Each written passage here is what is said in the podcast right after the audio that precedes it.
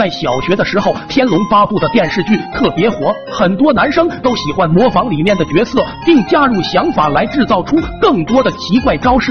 有一次，男生们谁都不服谁，决定出去比试一番。铁龙请战打头阵，只见他跟个打桩机似的弯腰提拳狂砸地面，嘴里不停的发出怪叫，幻想也能像张无忌似的一拳把地锤爆。二表哥见状也来了一招山崩地裂。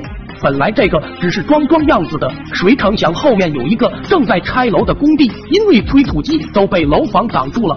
所以就在二表哥耍出山崩地裂时，好巧不巧的，正好楼房也塌了。于是有很多男生都被二表哥的神威吓住，纷纷请教这一招。二表哥也因此一战成名。一天，老师上课教词语，就讲到了山崩地裂。大家一起朗读的时候，二表哥也喊出了这个词语。班里的同学都以为教学楼就要塌了，正吓得不知所措时，其中有一个嗓门大的同学颤抖着喊道：“等啥呢？跑啊！楼马上要塌了！”结果整个学校全都疯狂了，因为那个同学的公鸭嗓音很成熟，所以全校同学们都以为是校长喊的，于是全部都跑下教学楼。这时正好天上打雷，轰隆隆，非常大的声音，更加让同学们惊恐万分，就连铁门都没来得及开，直接就给撞塌了。事后，学校一步步的查是谁策划了这起逃学，最后校长查到了二表哥的身上。校长说：“